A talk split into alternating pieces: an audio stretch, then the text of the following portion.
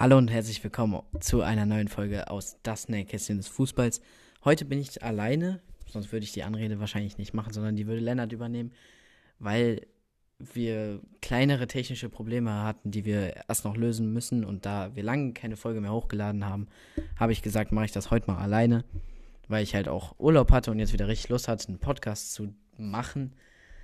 Und dann hat Lennart mal frei und ich mache einfach den Wochenrückblick zum 18. Spieltag. War ein sehr, sehr spannender Spieltag, fand ich. Ach so, ja, genau. Und wenn ihr irgendwie was habt oder Tipps habt für mich, wenn, falls ich das nochmal alleine machen sollte oder so, schreibt uns gerne auf Instagram das Nähkästchen des Fußballs oder ich glaube Blue White Update. Genau, normalerweise macht Lennart immer die Ansage, deswegen, ich glaube, es ist so, ich weiß es nicht 100%. Aber dann starte ich jetzt schon rein in den Wochenrückblick. Genau, mit dem ersten Spiel. FC Bayern gegen Borussia Mönchengladbach, wo Borussia Mönchengladbach wieder gegen Bayern gewinnen konnte. Und jetzt in den letzten 14 Spielen summiert sieben Siege hat, drei Unentschieden und sechs Niederlagen. Das heißt quasi eine positive, also sie haben häufiger gegen Bayern gewonnen als verloren. Und damit sind sie mit Abstand das einzige Team. Das nächste Team ist Hoffenheim oder so weit dahinter in der Statistik. Und jetzt sind sie ein riesen Bayern-Schreck. Und man muss natürlich mit Corona muss man das sehr kritisch sehen. Also Gladbach war nicht besonders gut, fand ich ehrlich gesagt.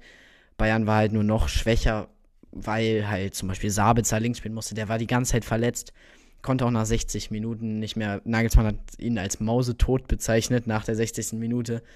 Also, ja, da stimmt halt die Abstimmung nicht dazu, war halt als Linksverteidiger nicht zu gebrauchen, aber sie hatten halt keinen anderen Linksverteidiger. Dazu Kimmich Rechtsverteidiger, der wird natürlich auch im Zentrum noch mehr benötigt. War auch Platz nach platt nach etwa 70 Minuten. Hat ja auch lange kein Spiel mehr bestritten. Und Gladbach hat das halt eiskalt ausgenutzt. Die sind halt vor allem über die Sabitzer Seite gegangen. 60% der Angriffe der Gladbacher sind über Sabitzers Seite gegangen. Das ist ein krasser Wert, weil, weil Sabitzer halt nicht wusste, wie er sich verhalten soll auf der Linksverteidigerposition. Und das konnte man halt einfach ausnutzen. Aber ich finde, also Gladbach wurde jetzt gehypt, kann es jetzt wieder besser werden. Also mit so einem Auftritt glaube ich nicht. Bayern war in dem Spiel nicht mehr als ein durchschnittlicher Bundesliga-Club, glaube ich.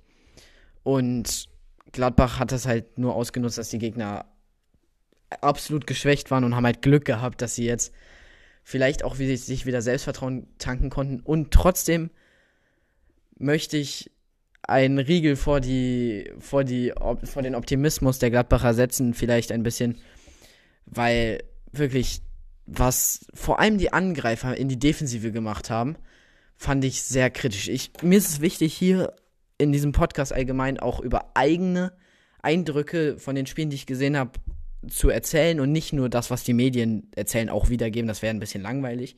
Und deswegen mir ist es besonders aufgefallen, dass die Gladbacher Stürmer nicht mit zurücklaufen. Lars Stindl hat das gemacht. Der hat gekämpft. Der hat auch das dreckigste T-Shirt von allen gehabt. Aber Tyram, Player und Embolo sind alle drei nicht mit zurückgelaufen. Vor allem Tyram wurde in der 85. Minute eingewechselt, in der 88. Minute. Da denkt man ja, er haut richtig rein, versucht noch alles reinzugeben, um vor allem defensiv abzusichern. Aber nee, da hat er irgendwie keine Lust drauf, hat den Ball richtig dumm mal in der 88. Minute verloren und ist einfach nicht mehr zurückgelaufen. Hat sich gedacht, nee, ich laufe nicht mehr zurück, bin zu faul. Aber das ist das Problem und das ist auch das Problem, warum Tyram und Player momentan so eine Formkrise haben. Der Einsatz stimmt nicht und das stimmte beim gesamten Gladbacher Team vor der Winterpause nicht. Und jetzt wird es vielleicht besser. Zumindest Leiner, der Rechtsverteidiger, war der einzige richtig starke von Gladbach meiner Meinung nach sogar der Spieler des Wochenendes. Dann noch zu Bayern. Also, das ist natürlich, also das mit Leiner ist natürlich, kann jeder anders sehen, aber ich fand ihn richtig stark, wie der gekämpft hat. In der 70. Minute musste er dann ausgewechselt werden, obwohl er eigentlich schon seit 10 Minuten total platt war, aber trotzdem immer, immer weiter die Linie hoch und runter gerannt ist. So, Bayern möchte ich noch kurz, also natürlich viele Missverständnisse, ist klar, auch Tillmann oder von der Bank kam, keiner, der richtig helfen konnte. Alles unerfahrene Spieler, die im Kader, äh, die im Aufgebot waren, weil der Großteil ja Corona hatte, der renommierten Spieler. Und ein Zeichen dafür, für die Verunsicherung im ganzen Spiel, war der Befreiungsschlag von Musiala in der 60. Minute aus dem eigenen Strafraum. Hat ihn einfach rausgehauen. Was bei einem normalen Team normal ist, also bei einem durchschnittlichen Team, bei Bayern hat, sieht man sowas nie. Die wollen immer spielerisch rauskombinieren, das ist der Anspruch. Aber das war wirklich ein Befreiungsschlag. Der war einfach nur rausgehauen. Das sieht man nicht. Die wollen Technik, mit Technik sich rauskombinieren, was sie auch können normalerweise, aber eine, extrem, eine extreme Verunsicherung war zu spüren, fand ich. Und das hat Gladbach halt, wie gesagt, eiskalt ausgenutzt. So, das war schon eigentlich, fand ich, das äh, interessanteste Spiel, das spannendste Spiel am Wochenende. Entschuldigung. ähm, dann geht's weiter, also aus neutraler Sicht auf jeden Fall. Das, dann geht's weiter mit Freiburg gegen Arminia Bielefeld, wo Freiburg ein 2 zu 0 Vorsprung verspielt hat was mich sehr überrascht hat. Aber Bielefeld hat halt mal etwas Glück gehabt, was ihnen vielleicht in letzter Zeit häufiger mal gefehlt hat.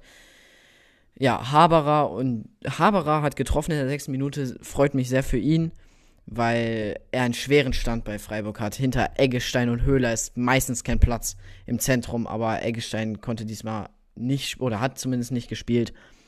Und deswegen konnte Haberer zeigen, was er drauf hat und hat immerhin getroffen. Und dann stand es kurz nach der Pause direkt 2 zu 0. Aber trotzdem, Bielefeld hat sich nicht aufgegeben, hat Kampfgeist gezeigt. Bisschen wie es in der Region normal ist. Da sieht man ja häufig auch Bochum, da komme ich auch noch hin, natürlich, die haben ja auch gespielt, wie sie kämpfen in Ostwestfalen ist es, beziehungsweise Ruhrpott. Ist ja recht nah beieinander. Genau. Ähm, erste Halbzeit hat Freiburg dominiert, war wirklich gut. Aber zweite Halbzeit haben sie total nachgelassen und mich wundert es, warum, weil eigentlich hatten sie das alles komplett im Griff. Aber nach dem 2 zu 0 haben sie fast einfach das Spielen eingestellt und Okugawa dann mit einem wunderschönen Tor zum 2 zu 1 und Brian Lassme, der kommt auch immer besser in Fahrt bei Bielefeld, hat vor kurzem erst sein erstes Ligator erzielt und geht jetzt richtig ab. Von daher, da haben sie jetzt auch mal einen offensiven Spieler, der auch was kann. Die letzten, äh, letztes Jahr hatten sie, glaube ich, 22 Tore in der ganzen Saison erzielt. Das war noch schlechter als Schalke. Und diese Saison soll das mehr werden, ist auch schon fast mehr. Aber genug ist das immer noch nicht. Ähm, genau, aber Brian Lassme kann da natürlich die Lösung sein, helfen. Und Gonzalo Castro hat sein Debüt gefeiert, auch wichtig zu erwähnen, finde ich. Genau, 16 Tore hat Bielefeld erst in dieser Saison. Was wenig klingen mag, ist im Vergleich zur letzten Saison ziemlich viel. genau, da das war es auch schon zum Spiel, außer halt, dass Freiburg jetzt leider fast nicht, also wieder nicht gewinnen konnte. Ist halt ärgerlich, weil sie ein sehr sympathisches Team sind und einfach extrem gute Arbeit machen für ihr vorhandenes Budget. Noch ein 2 zu 2 und zwar Leverkusen gegen Union Biele, äh, Union Berlin. Ähm, das war auch ein Hin und Her, schon 1 zu 1 der Pause, am Ende 2 zu 2. Ich finde immer, das Spiel ist ein, ein typisches Unentschieden-Spiel. Bei dem Spiel tippe ich immer unentschieden. 1 zu 1 habe ich diesmal getippt, es ist 2 zu 2 geworden. Grisha Prömel mit einem Doppelpack, ziemlich gut. Er ist auch einer der wichtigsten. Nach dem Abgang von Robert Andrich ist er das Herzstück im Mittelfeld. Häufig neben Rani Kidira geworden. Aber er ist natürlich ein bisschen offensiver und Rani Kedira ein bisschen defensiver. Genau, da ist er immer noch wichtig. Auch schon aufgestiegen mit Union Berlin damals in die Bundesliga und immer noch da. Ein sehr sympathischer junger Mann für die Union Berlin-Fans. Und Leverkusen konnte nicht gewinnen, wie auch Berlin, aber beide mit einer ansprechenden Leistung. Das sieht man ja auch am Ergebnis. Und Leverkusen, weiß ich nicht. Ich, meine Vermutung ist, dass Leverkusen es nicht schaffen wird, in, der, in die Champions League einzuziehen, sondern nur in die, also quasi daran scheitern wird und an der in Europa League nächste Saison teilnehmen wird. Obwohl sie Spieler haben wie Schick, wie Diaby, ähm, defensiv Tabsoba und Kusunu, zum Beispiel die beiden, ich habe extra die beiden aufgezählt für die Überleitung, waren aber nicht dabei, weil sie beim Afrika Cup sind. Bur äh, Burkina Faso spielt Tabsoba und Kusunu. Schade. Habe ich vergessen. Egal, auf jeden Fall sind beide beim Afrika Cup. Tut mir leid. Ähm, genau, und können deswegen nicht eingesetzt werden. Und dann ist ein Loch da. Fehlt, fehlte ein bisschen Abstimmung, hat man gemerkt, fand ich. Und genau, das ist natürlich für ein Team, was sowieso offensiv spielt, sowieso viel nach vorne versucht, wobei es diesmal gar nicht so viel war. Vor allem in der zweiten Halbzeit haben sie mehr gekontert, was, was sie auch auszeichnet diese Saison, aber sie hatten trotzdem sehr viel Ballbesitz im Spiel, vor allem in der ersten Halbzeit. Und das 2 zu 2 ist auf jeden Fall leistungsgerecht, finde ich. Und da werden mir so ziemlich alle zustimmen, die das Spiel gesehen haben, glaube ich. Dann kommen wir zum nächsten Spiel. Und zwar das 4 zu 1, nee, das 3 zu 1 von Hoffenheim gegen Augsburg. Ich hatte irgendwie 4 zu 1 im Kopf. Ich bin mir nicht ganz sicher warum, aber es ist 3 zu 1 ausgegangen. Augsburg hat geführt nach 5 Minuten schon, aber dann Doppelpacker Bebu, der jetzt vier Monate insgesamt gefehlt hat. Und ähm, dann am Ende noch Raum, der sich auch für eine sehr, sehr starke Leistung belohnt hat. Und damit auch der verdiente Sieg für Hoffenheim. Augsburg hat defensiv ein bisschen an den Saisonstart erinnert, wo sie wirklich katastrophal hinten standen. Okay, Reese Oxford hat gefehlt, der vielleicht beste Abwehrspieler diese Saison bei Augsburg. Aber trotzdem, Udo Kai und Rauve Leo, die haben die letzten Jahre eigentlich immer zusammengespielt, weil Oxford ist eigentlich ein Shootingstar erst seit dieser Saison. Und sie haben es trotzdem nicht dicht bekommen. Hinten dazu, Iago hat recht schwach verteidigt. Der einzige Spieler in letzter Zeit, der Okay, nein, nicht in letzter Zeit, weil in letzter Zeit waren die Leistungen halbwegs ansprechend, aber wer wirklich immer wieder heraussticht bei FC Augsburg ist Dorsch. Niklas Dorsch für 7 Millionen von, aus Belgien geholt, ist ein Deutscher, aber er hat bei der KAA Gent in Belgien gespielt vor der Saison. Ich muss wirklich sagen, Reuter, der Sportdirektor von Augsburg, macht richtig gute Arbeit in den letzten Jahren. Ich weiß zwar nicht, wo er so viel Geld hernimmt, dass er jetzt zum Beispiel auch Pepi, den US-Amerikaner, für 15 bis 20 Millionen holen kann. Manche so, manche sagen so, manche so, aber irgendwas dazwischen wird es wohl sein. Und das ist für den FC Augsburg die Rekordsumme. So viel haben sie noch nie ausgegeben und es hat auch alle verwundert, warum sie das sich wohl jetzt wieder leisten können, aber man weiß es nicht. Also, weil sportlicher Erfolg ist ja so mittelmäßig, jetzt wieder 15. Platz in der Liga punktgleich da, da auch noch mit Stuttgart. Also, ja, Pepi soll jetzt natürlich noch helfen, das zu ändern. Also, das ist vielleicht nicht der Anspruch von Augsburg oder zumindest versuchen sie langfristig nicht auf dem Anspruch zu bleiben. Einfach immer nur Klassenerhalt. Weil letztes Jahr war ja auch schon ziemlich knapp und vielleicht sind jetzt die finanziellen Mittel da. Bei dem einstigen Dorfclub kann man fast sagen weil es ja schon für ein ruhiges Umfeld bekannt ist, die, das Augsburger Team. Deswegen wurde zum Beispiel auch Weinzel zurückgeholt, weil sie ihm vertrauen, weil sie auf Konstanz setzen auf der Trainerposition und weil sie nicht nochmal so etwas versuchen wollen wie mit Heiko Herrlich letzte Saison, weil das ist ja komplett in die Hose gegangen. Und da musste Markus Weinzel sie auch aus dem Dreck ziehen. Nächstes Spiel will ich gar nicht so lange erläutern. Aber wichtig noch, bei Hoffenheim, das tut mir wirklich leid für Hoffenheim oder beziehungsweise für Kader Jabek. Er ist wieder verletzt. Gerade zurückgekommen von einer langen Verletzungspause und hat sich wohl wieder etwas schwerer verletzt. Also erst sah es nicht so schwer aus, aber ist wohl rausgekommen, dass er doch etwas länger ausfallen wird und das ist natürlich total ärgerlich. Jetzt gehe ich aber weiter zu Fürth und Stuttgart wo ein Team auch diese Saison extreme Verletzungsprobleme hat, wird überall drüber gesprochen, dass der VfB Stuttgart nur auf dem 15. Platz, Augsburg steht auf dem 16. Habe ich eben falsch gesagt. Ähm, Platz steht, weil sie halt so viele Verletzungen haben, sonst wären sie viel besser.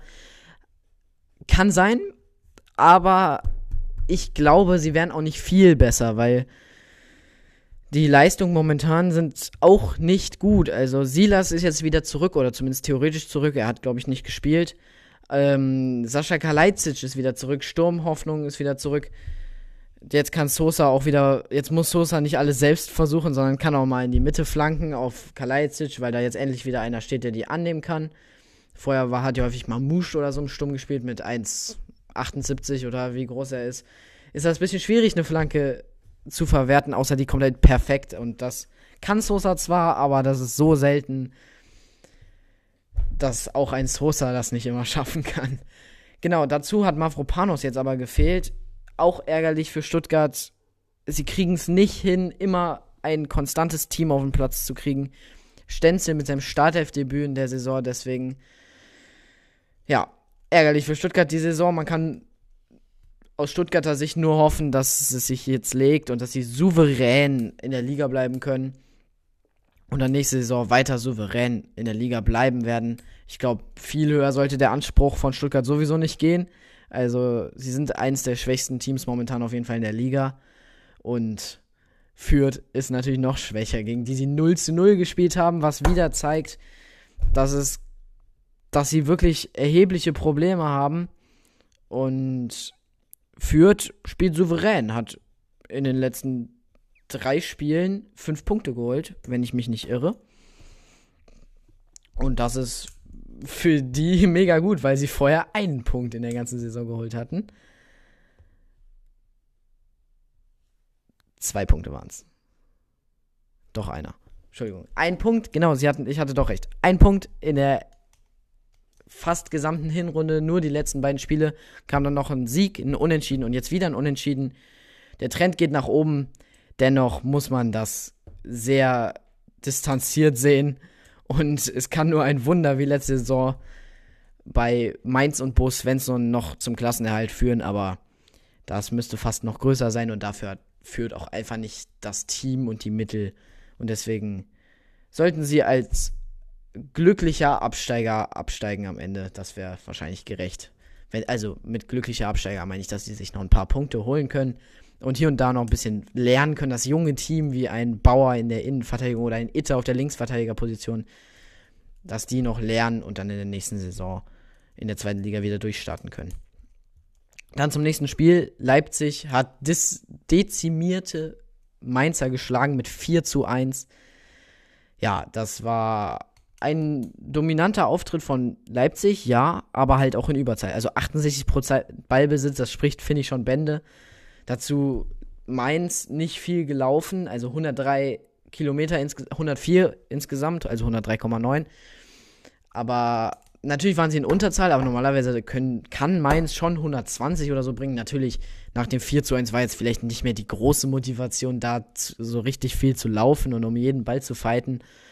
Aber dennoch ein bisschen mehr könnte man sich da schon wünschen. Im ganzen Spiel halt nur zwei Torschüsse, das ist halt schwach. Auch in Unterzahl kann man da vielleicht mehr erwarten. Der Trend geht bei Mainz leicht nach unten, trotzdem keine Gefahr von Abstieg oder so. Dafür ist auch der Kader nicht unbedingt zu stark, aber zu selbstbewusst und hat es zu gut gezeigt. Und Bo Svensson ist ein sehr, sehr, sehr guter Trainer. Und Martin Schmidt und Christian Heidel, die beiden Sportdirektoren, sind auch extrem gut in ihrem Fach und sie haben alle Spaß zusammen. Das ganze Team mit dem Trainerstab und das ist so wichtig für ein Team. Das ist das Wichtigste, was man haben kann. Spaß zusammen, weil dann kommt auch auf jeden Fall der Erfolg. Was auf jeden Fall nicht, aber höchstwahrscheinlich der Erfolg. Und dann natürlich irgendwann ist der Spaß vielleicht ein bisschen weg, wenn man dann zu viel verliert, so wie bei Fürth, weil die hatten ja auch sehr viel Spaß letzte Saison zusammen. Ähm, ja, dann war natürlich der Ligaaufstieg zu viel für die Fürther. Das war's zu Leipzig gegen Mainz. Nkunku hat nur halt wieder getroffen. Sein achtes Tor schon in dieser Saison. Eine richtig starke Saison von ihm, aber das wisst ihr wahrscheinlich schon, dass es eine richtig starke Saison von ihm ist. Dann mein persönliches Topspiel, aber das liegt natürlich an der Beteiligung von Borussia Dortmund. 18.30 Uhr haben sie 3 zu 2 gegen Eintracht, in Eintracht Frankfurt gewonnen. Und das nach einem harten Fight. In der ersten Halbzeit sahen sie sehr unglücklich aus. Vor allem Chan zum Beispiel vor dem Gegentreffer. Ähm, vor dem ersten mit einem extrem unnötigen Foul, aber Frankfurt macht das halt auch einfach gut. Zwei Tore von Boré, der auch nach kurzer Verletzungspause wieder zurück ist. Und dann aber in der zweiten Halbzeit ging es richtig ab. Dortmund hat dominiert. Und das spreche ich extra so aus, weil es einfach so war. Dortmund hat Frankfurt teilweise auseinandergenommen. mit schnellen Pässen. Rafael Guerrero war zurück. Man hat es gemerkt, dass er so wichtig ist für das Dortmunder Spiel. Perfekte Pässe auf einen Mann, häufig in die Mitte, auf Reus, der dann viel damit anfangen kann. Auf einen Haaland, der den dann häufig in dem Fall weitergeleitet hat. Hazard hat auch gut gespielt, hat das 1 zu 2 geschossen. Und vor allem muss man hervorheben, wieder mal Jude Bellingham. Er steckt sein Team mit der Mentalität an, die er besitzt. Und das war meiner Meinung nach ein besserer Transfer als Erling Haaland in den letzten Jahren. Stand jetzt zumindest. Weil er auch etwa gleich viel Geld am Ende wahrscheinlich bringen wird. Kurz um das zu verdeutlichen, Bellingham hat 31 Zweikämpfe im ganzen Spiel geführt und 43 Sprints vollzogen, was unfassbar viel ist. Dazu treibt er den Ball immer nach vorne, gewinnt die meisten Zweikämpfe davon, kämpft und kämpft und kämpft, macht die anstrengenden Wege, kämpft für das Team vor allem und nicht für sich. Beeindruckend, der Junge. Kann man nicht anders sagen. Und auch das da bin ich nicht der Einzige, der das so sieht. Also letztendlich war es vielleicht unglücklich für Frankfurt, aber auch irgendwo verdient für Dortmund. Ich versuche das möglichst neutral zu sehen. Also, wenn man 20 zu 12 Torschüsse hat, kann man auch mal ein Spiel gewinnen. Dazu gab es natürlich Pfostenschüsse auf beiden Seiten. Und da hat Dortmund jetzt auch mal das glückliche Ende für sich gehabt in diesem Spiel und es auch verdient, vor allem kämpferisch. Auch Dahut konnte nochmal treffen in der 89. Minute. Generell die letzten 10 Minuten hatte ich das Gefühl, Frankfurt kann nicht mehr. Nach 124 abgespulten Kilometer in dem Spiel insgesamt kann man das aber auch verstehen. Dortmund hat 123, auch extrem viel. Ja, und das war eine Teamleistung. Auch für die Verteidigung muss ich auch noch einen hervorheben. Mats Hummels und Meunier. Okay, das waren zwei. Aber Mats Hummels, wie abgeklärt er das alles hat, gemacht hat. Relativ viel Kritik, vor allem im Bayern, also Bayern-Spiel sehr viel Kritik bekommen in letzter Zeit. Aber das ist einfach die Qualität eines Mats Hummels. Er wurde sogar nach dem Spiel, da sieht man mal, das finde ich total absurd. Nach dem Bayern-Spiel wurde gesagt von zum Beispiel der Sportbild, gut, nicht das vertrauenswürdigste Medium, aber sie haben geschrieben, ja, ist Hummels denn noch gut genug für den BVB? Und ich dachte mir so, das ist der beste Spieler beim BVB, Führungsspieler, Leader, okay, das heißt dasselbe, aber Mats Hummels ist extrem wichtig und jetzt nach dem Spiel wurde er im Interview gefragt, ja, willst du denn wieder zur Nationalmannschaft? Also so schnelllebig ist das Ganze und ich finde es zu schnelllebig. Also nach zwei Spielen heißt es nicht direkt, dass man zu schlecht ist oder dass man direkt in die Nationalmannschaft muss, die halt schlecht oder gut sind, je nachdem. Das nervt mich auch ein bisschen, aber manchmal bin ich vielleicht auch so bei anderen Themen, nur bei Hummels da weiß ich genau, wie er spielt, weil es einer meiner Lieblingsspieler ist und deswegen rege ich mich vielleicht deswegen so darüber auf. Dann kommen wir an den Sonntag, wo Hertha BSC gegen den ersten FC Köln 3 zu 1 unterlag. Und wer hat wieder mit dem Kopf getroffen? Anthony Modest. Das ist sein neuntes Tor in dieser Saison per Kopf. Und das ist einfach krass. Und wenn man sich die Tore anschaut, die er per Kopf geschossen hat, dann sieht man auch, was eine Qualität hinter seinen Kopfwellen steckt, was eine Wucht, was eine Präzision und welche Bälle er auch verarbeiten kann, die nicht perfekt sind. Die Flanke war zwar perfekt von Uth in diesem Spiel zum 1 zu 0, aber dennoch, wow. Dadurch hat Köln auch die meisten Flanken in der Liga geschossen und also die meisten Flanken geschossen und die meisten Flanken auch verwertet, wegen der guten Quote mit Modest. Auch das zweite Tor kam nach einer Flanke, zwar nach einem Klär Klärungsversuch von, ich glaube, Niklas Stark war es, und dann hat Duda den Volley reingemacht. Auch ein schönes Tor. Duda gefällt mir auch sehr gut beim FC in letzter Zeit.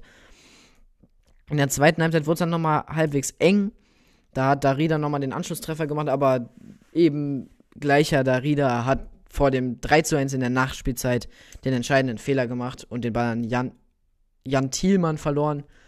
Und der hat das ganz, ganz cool vor Schwolo gelöst. Wichtig ist noch, auf jeden Fall, Zichos ist weg. Auch ohne ihn hat, FC, hat der FC das geschafft. Ich glaube, Zichos, ich habe es mehrfach gesagt, einer der wichtigsten Spieler beim FC. Also, ja, extrem, extrem ärgerlich. Und dazu ist noch Cestic weg, ein Verteidigertalent. Da wollte der FC den Vertrag gerne auflösen, weil sie keine Zukunft mehr für ihn gesehen haben. Der ist jetzt, glaube ich, in der Slowakei gelandet bei einem Club. Aber dass Zichos weg ist, ist natürlich ärgerlich. Und jetzt haben sie nur noch drei wirklich bekannte Innenverteidiger. Und das sind halt Meret, Hübers und Kilian. Wobei Kilian, glaube ich, nur von Mainz ausgeliehen ist. Also da müssen sie nach der Saison auf jeden Fall nachbessern. Oder jetzt, das Wintertransferfenster ist noch offen. Aber Baumgart hat gesagt, wir schaffen das sonst auch mit den drei, die wir haben. Plus dann halt zum Beispiel noch ein Jannis Horn, der auch zu einer Innenverteidigung spielen kann. Und jetzt kommt das wirklich Interessante meiner Meinung nach zum FC. Das Torhüter-Duell. Wer sollte ins Tor? Schwäbe oder Horn? Horn hat am Anfang der Saison immer gespielt, war dann aber verletzt, hat sich verletzt und jetzt war Schwäbe in der letzten Zeit im Tor. Schwäbe ist vor der Saison aus Dänemark gekommen, ich glaube von Brøndby, vom Meister in Dänemark. Und wollte sich, sollte Horn ein bisschen Feuer hinterm Hintern machen. Horn hat auch super gehalten diese Saison, aber seit Schwäbe im Tor ist, er hält noch einen Ticken besser. Vor allem 1 gegen 1 Situationen kann er richtig gut. Und was Horn überhaupt nicht kann, er kann Fußball spielen. Horn kann eigentlich nur halten und häufig sehen seine langen Bälle nicht gut aus. Die fliegen meistens nur ins Aus oder ungenau. Aber Schwäbe kann das richtig gut, wird viel mehr eingebunden ins Aufbauspiel. Dennoch bin ich der Meinung, sie sollten Horn spielen lassen, weil er noch ein, vielleicht noch einen Ticken mehr Führungsspieler ist. Das wird erst entschieden demnächst von Steffen Baumgart. Er hat das noch vertagt, wer, wen er jetzt als Nummer 1 haben will. Auch wenn Schwäbe ein Ticken besser ist, Horn hat extrem gute Leistung auch gezeigt. Die Saison viele Punkte gerettet schon dem FC. Nur halt ist er halt mit dem Ball nicht so gut am Fuß, aber er war in der zweiten Liga, als Köln abgestiegen ist in die zweite Liga, ist er mitgegangen, obwohl er damals Angebote von besseren Teams hatte. Und das, finde ich, sollte man ihm zurückzahlen und nicht ihm einfach irgendeinen anderen Keeper hintern, hinten, hinter ihn setzen und dann sagen, oh, auf einmal ist er doch vor dir, jetzt spielst du nicht mehr, jetzt bist du Bank. Weil das ist schon irgendwo ein bisschen unmoralisch, finde ich. Und solange Horn noch gute Leistung bringt, kann man ihn auch noch auf jeden Fall spielen lassen. Also ich sehe da nicht das Problem drin und Schwäbe ist ein super Ersatz, super zuverlässig und das ist meine Meinung. Ich weiß, das sehen vielleicht ein paar Leute anders, aber ich finde, das muss einfach. Das ist mir wieder zu schnelllebig. Das aber, dafür ist der Fußball in letzter Zeit bekannt. Naja, kommen wir zum letzten Spiel. Bochum gegen Wolfsburg, wo Wolfsburg die wettbewerbsübergreifend achte Niederlage in dieser Saison eingefahren hat. Am Stück. Das heißt, sechs in der Liga dazu. Eine in der Europa League und eine noch woanders. Genau. Und Pantovic hat getroffen nach einer Flanke von rechts, von der rechten Seite. Und da möchte ich noch darauf hinweisen, dass Roussillon, sie müssen ihn spielen. Paulo Ottavio ist verletzt, Kreuzbandriss. Und sie haben keinen Ersatz für Roussillon auf der Linksverteidigerposition. Und Roussillon wirkt total müde, lustlos, platt, was es auch immer ist. Er hat nicht die Spritzigkeit von vor zwei, drei Jahren, wo er mal eine Saison richtig stark war. Und die Saison überhaupt nicht. Offensiv wenig, defensiv zu weit weg, häufig vom Mann. Zum Beispiel auch wie vor der Flanke zum 1 zu 0. Auf der Gegenseite zum Beispiel Shoaresh von Bochum hat ein sehr, sehr gutes Spiel gemacht, auch Linksverteidiger mit zum Beispiel 62% Zweikampfquote. Ich habe mir den Spielervergleich angesehen. Ich werde ihn jetzt nur grob euch schildern. Ausführlich kann das nächste Mal wieder Lennart machen. Ähm, ja, überall besser als Roussillon. In jedem, in jedem Vergleich. Dabei war er auch jetzt nicht auffällig stark oder so. Es war einfach nur sehr schwach von Roussillon. Mal wieder, muss man leider so sagen. Und auch sonst, Wolfsburg hat im Sommer, anstatt zum Beispiel, oder jetzt anstatt sich einen Linksverteidiger zu holen, haben sie sich im Sommer drei Stürmer geholt, oder zumindest ungefähr Stürmer, Waldschmidt, ein Matcher, ein Matcher, also Felix ein Matcher und Lukas ein Matcher. Dazu sind sie Wechos nicht losgeworden, Lacroix nicht losgeworden, Bono haben sie sich neu geholt, der auch nur teils überzeugen kann. Bisher Lacroix hätte viel Geld gebracht wahrscheinlich. Spielt diese Saison nicht besonders gut. Also es ist sehr, sehr verzwickt und man hat das Gefühl, das Team hat keine Lust. Dazu ist noch Schlager verletzt, der vielleicht wichtigste Mittelfeldspieler in der letzten Saison. Xaver Schlager, vor allem defensiv Abräumer, offensiv häufig mit guten Pässen und stabilen, ja, einfach, er hat Stabilität verliehen im Spiel. Und das, der ist halt verletzt und ich glaube, das ist auch extrem wichtig. Und Florian Kofeld, seit er gekommen ist, da haben sie, glaube ich, drei Spiele gewonnen und seitdem halt alles verloren. Und dennoch gibt es nur vereinzelt Kofeld raus. Also Meinung, dass Kofeld raus soll. Ich bin ein großer Fan von Kofeld, weil ich ihn bei Bremen sehr gerne mochte.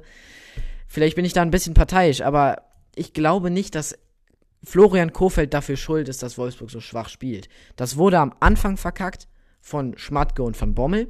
Vor allem von von Bommel, aber irgendwer hat ihn ja dahingesetzt und das war halt Schmatke. Das hat man schon vor der Saison gesehen, dass das nichts wird. Die Testspiele wurden alle verloren oder zumindest nicht überzeugend gewonnen. Dann hat man die ersten vier Spiele gewonnen bei Wolfsburg, aber auch alle nicht überzeugend. Da habe ich sogar nach dem vierten Spieltag, habe ich mir letztens nochmal den Podcast angehört, haben wir auch einen Rückblick gemacht.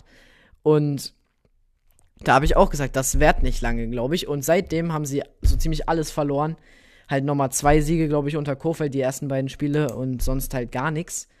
Das zeigt auch, zwölf Punkte hatten sie damals. Jetzt haben sie 20, wenn ich mich nicht irre.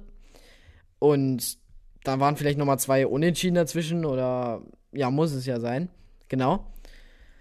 Also, ich glaube nicht, dass Kofeld so viel dafür kann, weil er versucht, das vorzuleben, mit Mentalität zu ag agieren, aber zum Beispiel Roussillon geht da nicht mit und auch ein Lacroix. Man sieht das allein schon, er hat eine rote Karte und eine gelb-rote Karte. Unnötig, so, so was. Also, vielleicht überstürzt er das, vielleicht ist er, passt er auch nicht zum Kofeld-Spielstil, weil da muss man halt kämpfen, aber man darf es natürlich nicht übertreiben. Das ist ähnlich wie bei Dortmund, wo einem Ritschan einfach der Gegner umreißt im Mittelfeld irgendwo und daraus dann das Gegentor entsteht. Das ist halt genauso dumm eigentlich. Genau. Also Wolfsburg wirklich schwache Leistungen im letzten Transferfenster. Da haben sie 50 Millionen für Spiele ausgegeben. Wie zum Beispiel, okay, Felix, Lukas ein Matcher, hat eine gute Saison gespielt, bis er verletzt ist. Luca, äh, äh Felix ein Matcher spielt entweder nicht viel oder ist verletzt, das weiß ich nicht genau. Und dann gibt es noch Luca Waldschmidt, der fast gar nicht spielt, der auch nur bei Lissabon was ja vor der Saison, Wolfsburg und Lissabon waren ja beides eher, also Benfica Lissabon, waren beides eher schwache Champions League Teilnehmer. Und das ist kein Fortschritt für Wolfsburg oder so, weil, weil Schmidt bei Benfica quasi aussortiert war, wegen halt schwachen Leistungen. Und das ist bei Wolfsburg aktuell auch kaum anders. Und man weiß nicht genau, woran es liegt und man weiß nicht genau, wie man es beheben soll. Und das ist halt schwierig für Wolfsburg. Aber das zeigt vielleicht ein bisschen den Überwahn, den man letzte, nach der letzten Saison hatte.